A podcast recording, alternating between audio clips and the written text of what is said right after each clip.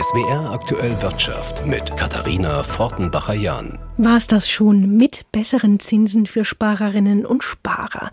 Wer gerade Geld etwas länger anlegen will, dürfte sich über diese Nachricht nicht gefreut haben.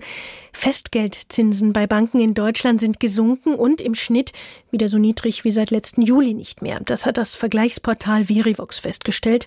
Sie liegen unter drei Prozent jetzt im Schnitt. Hans-Peter Burghof ist Bankenexperte an der Universität Hohenheim. Die Leitzinsen sind weiterhin hoch. Warum geben jetzt zunehmend mehr Banken weniger Zinsen auf Festgeld? Manche Banken glauben offenbar daran, dass die Zinsen wieder fallen werden. Und da sind sie nicht alleine mit. Ganz viele Leute in der Wirtschaft sagen das. Viele drängen auch darauf, weil dann hofft man, dass die Wirtschaft wieder besser läuft, weil das Kapital billiger ist. Man hofft auch, dass die Aktienkurse dann nochmal kräftiger ansteigen, weil eben die Alternative äh, zum Beispiel eine Anleihe zu kaufen oder das Geld bei einer Bank verzinslich anzulegen, dann weniger attraktiv wird. Was machen wir denn da als Verbraucherin, als Verbraucher draus? Muss man sich da jetzt furchtbar beeilen, weil einfach diese vielbeschworene Zinswende jetzt kommt? Oder kann man es auch guten Gewissens noch auf dem Tagesgeldkonto zum Beispiel parken, wo es ja noch ein bisschen mehr gibt zum Beispiel? Tja, wenn wir das im Voraus wüssten tatsächlich gibt es auch andere Leute, die sagen, die Inflation ist noch nicht wirklich im Griff und wir müssen mit den Zinsen noch eine ganze Weile oben bleiben. Dann hat man Zeit. Was ich nicht höre allerdings sind Aussagen wie, die Zinsen müssen wir noch weiter steigern, weil die Inflation sonst nicht den Griff zu bekommen ist. Das heißt also, ähm, möglicherweise, wenn man Geld hat, spricht einiges dafür, das jetzt anzulegen und auch verzinslich anzulegen für einen etwas längeren Zeitraum und die Zinsen, die man gegenwärtig hat, mitzunehmen. Aber Vorsicht, das sind natürlich alles Prognosen. Wenn man das wirklich heute wüsste, äh, da wäre man klüger als der Markt und das sind wir alle nicht. Wir haben natürlich ganz unterschiedliche Typen von Banken und manche von denen scheinen systematisch höhere Zinsen zu zahlen bereit zu sein während zum Beispiel die, die Kreditinstitute, die mit Zweigstellen arbeiten, die in der Fläche präsent sind, tendenziell etwas niedrigere Zinsen nur anbieten. Da muss man dann aber auch ein bisschen gucken, was für eine Art von Bank man haben möchte und was für eine Art von Bankbeziehung man haben möchte. Die Internetbanken sind halt eben manchmal beim Zins etwas höher, aber sie sind auch schlecht ansprechbar und man kann mit denen nicht wirklich verhandeln, wenn man da mal ein Problem hat. Sie haben es schon angesprochen, man kann es eigentlich gar nicht so richtig sagen. Aber was erwarten Sie denn jetzt in den nächsten Monaten, sage ich mal, von der EZB, von der Europäischen Zentralbank? Ich kann Ihnen tatsächlich nicht sagen, wo die Zinsen hergehen. Das ist auch nicht ganz überraschend. Äh, wenn man es wüsste, würde ich halt sehr reich werden. Gegenwärtig hängt das davon ab, wie die Entscheidungen der EZB in Zukunft ausfallen. Und die sind massiv unter Druck von den Leuten, die die Zinsen jetzt schon senken wollen, aber auch von den Leuten, die vorsichtig sind, die konservativ sind und sagen, wir müssen wirklich diese gefährliche Inflation in den Griff bekommen. Das ist ein Machtkampf. Und beim Machtkampf weiß man eben nicht, wie er ausgeht, sonst fände er nicht statt. Sparer äh, freut es natürlich nicht, wenn jetzt die Zinsen aufs Ersparte erstmal weiter sinken sollten. Umgekehrt, wer sich jetzt einen Immobilienkredit überlegt, freut sich womöglich, wenn äh, die Bauzinsen runtergehen. Da haben wir ja schon so einen Trend nach unten. Was erwarten Sie denn da in der nächsten Zeit?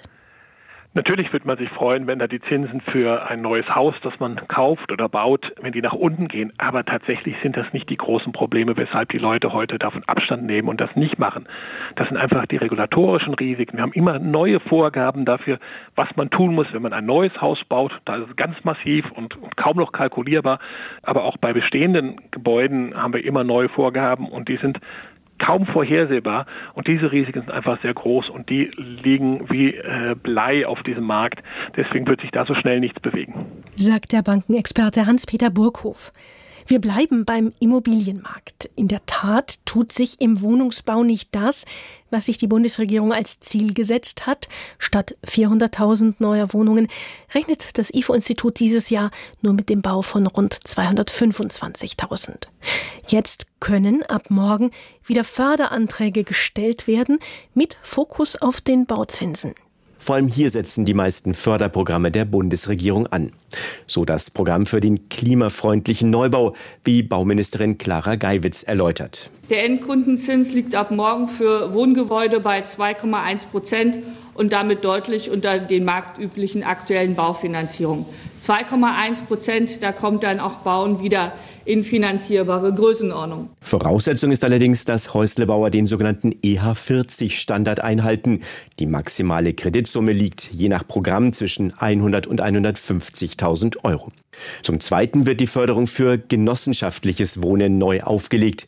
Hier unterstützt der Bund insbesondere den Erwerb von Genossenschaftsanteilen mit zinsgünstigen Darlehen.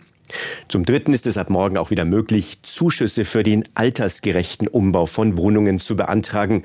Bei einzelnen Maßnahmen wie dem Umbau von Bädern oder dem Einbau von Aufzügen sind Zuschüsse von bis zu 2500 Euro möglich.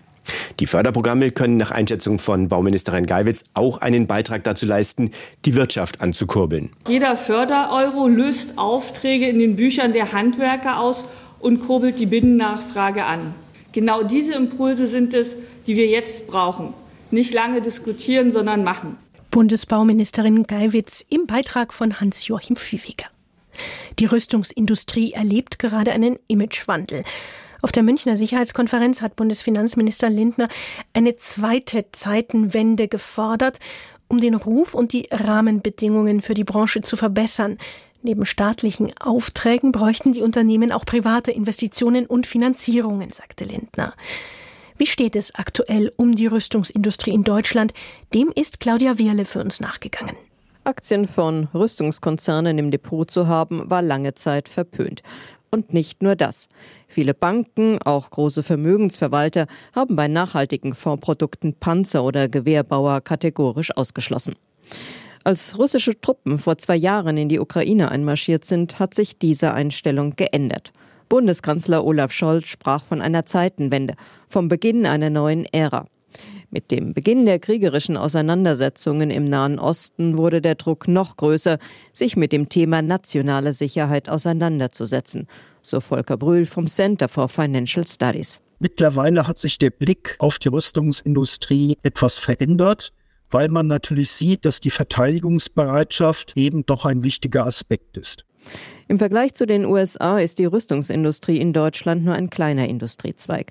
Es gibt viele kleine und mittelständische Zulieferbetriebe. Konzerne wie ThyssenKrupp oder Airbus produzieren sowohl für den zivilen Bereich als auch fürs Militär. MTU gehört bei der Entwicklung und Fertigung von Triebwerken für Kampfflugzeuge zu den weltweit führenden Unternehmen. Kraus-Maffei-Wegmann produziert unter anderem Panzer. Sich verteidigen können ist wichtig, sagt Susanne Wiegand vom Spezialgetriebebauer Renk.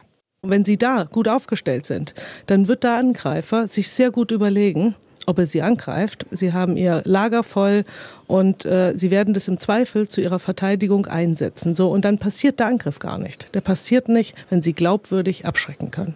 Vieles hat sich bereits getan. Westliche Staaten wollen mehr Geld für Waffen, Munition und die Ausrüstung ihrer Soldaten ausgeben. Auch Panzer und neue Hubschrauber werden geordert. Die Liste ist lang. Bundesverteidigungsminister Boris Pistorius hält mittlerweile Ausgaben bis zu 3,5 Prozent der jährlichen Wirtschaftsleistung in Deutschland für denkbar. Rüstungskonzernen wie Hensoldt oder Rheinmetall winken Aufträge in Milliardenhöhe. Die Aktien dieser Unternehmen sind längst salonfähig geworden. An der Börse gibt es überdurchschnittliche Kurssteigerungen. Rheinmetall will jetzt die Produktion von Rüstungsgütern massiv ausbauen. Vor kurzem erst die Grundsteinlegung für eine neue Munitionsfabrik in Niedersachsen. Auch in der Ukraine soll produziert werden. Wenn es darum geht, Konzepte zu entwickeln, um die Produktion von Waffen und Munition in kurzer Zeit hochzufahren, da wäre vieles denkbar. Der Beitrag von Claudia Wehrle. Und der konkrete Blick auf die Kurse heute kommt jetzt von Klaus-Rainer Jackisch. Der deutsche Aktienindex beendete den Handel mit 17.092 Punkten, 25 weniger als am Freitag. Im Mittelpunkt standen vor allem Rüstungsaktien, ausgelöst durch die von Donald Trump angefachte Debatte um die Verteidigungsfähigkeit Europas. Die Aktie des Kampfmittel- und Munitionsherstellers Rheinmetall übersprang erstmals in ihrer Geschichte die 400-Euro-Marke, angetrieben durch Pläne des Unternehmens, direkt in der Ukraine Munition zu produzieren. Aktien von Rheinmetall legten um rund 3 Prozent zu. Die Papiere haben sich seit dem Angriff Russlands auf die Ukraine im Februar 2022 mehr als vervierfacht. Aktien der Spezialisten für Radar, Sensorik und militärische Abwehr Hensoldt stiegen ebenfalls um knapp 2 Prozent. Papiere des erst vor wenigen Wochen an die Börse gegangenen Panzer- und Fregattenzulieferers Renk stiegen sogar um fast 13 Prozent. Trump hatte im Wahlkampf um die Präsidentschaftskandidatur der Republikaner die Beistandspflicht innerhalb der NATO für Länder in Frage gestellt, die ihre Quoten für Militärausgaben nicht erfüllen. Klaus Ranajakisch, AD Börsenstudio Frankfurt.